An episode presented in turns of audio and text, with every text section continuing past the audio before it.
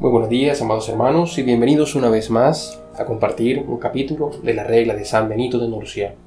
En esta ocasión compartiremos el capítulo 29 y el capítulo 30. El capítulo 29 se titula Si los monjes que se van del monasterio deben ser recibidos de nuevo. El hermano que se fue del monasterio por su propia culpa y quiere luego volver, comience por prometer una total enmienda de lo que fue causa de su salida se le recibirá entonces en el último grado, para que así se compruebe su humildad, mas si vuelve a salir, recíbaselo de igual modo hasta una tercera vez, sabiendo que en adelante toda posibilidad de retorno le será denegada.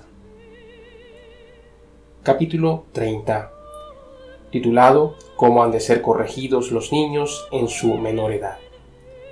Cada uno debe ser tratado según su edad y capacidad, por eso, los niños y los adolescentes, o aquellos que son incapaces de comprender la gravedad de la pena de la excomunión, siempre que cometan una falta, deberán ser sancionados con rigurosos ayunos o corregidos con privaciones materiales para que sanen.